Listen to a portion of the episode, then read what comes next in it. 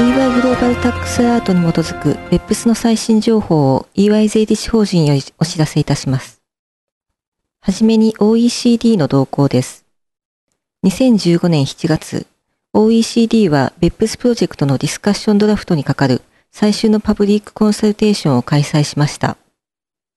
OECD は2015年10月8日の G20 財務大臣中央銀行総裁会議までに BEPS15 項目にかかる全レポートの最終版を発行できるよう、レポートの最終化に向けて取り組んでいます。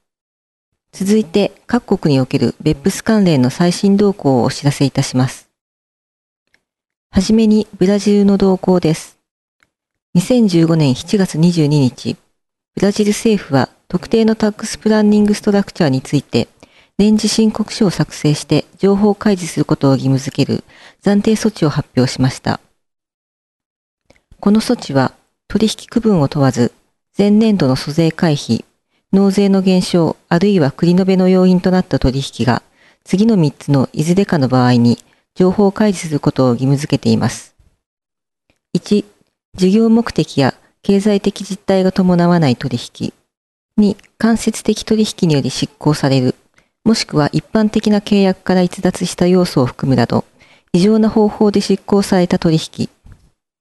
3、税務当局が発行するガイダンスで特定される取引。この開示義務は、ベップスコード12に基づく OECD のディスカッションドラフトの推奨事項に沿うことを意図して導入されたものです。この暫定措置は、その発表をもって発行しましたが、発表から120日以内に議会が法制化しなければ執行することとなります。続いて中国の動向です。2015年6月16日、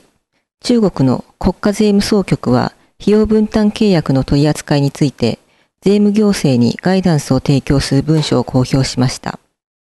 中国の租税規則は企業がサービスの共同提供や共同購入に加え、無形資産の共同開発または共同購入に関しても費用分担契約を締結することを認めています。2015年7月16日より費用分担契約が関連者間で締結、または修正されてから30日以内に、管轄税務当局に当該契約書の写しを提出することが義務付けられました。これに伴い、従前求められていた国税局による費用分担契約書の検証を受ける義務は廃止されました。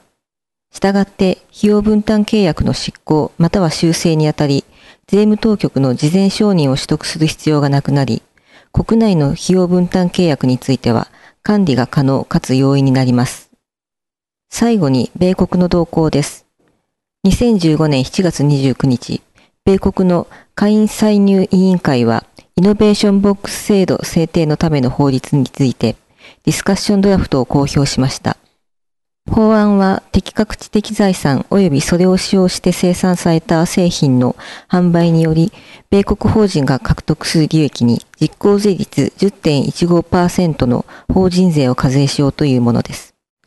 適格知的財産には特許、発明、処方、プロセス、意匠、原型、ノウハウのほか、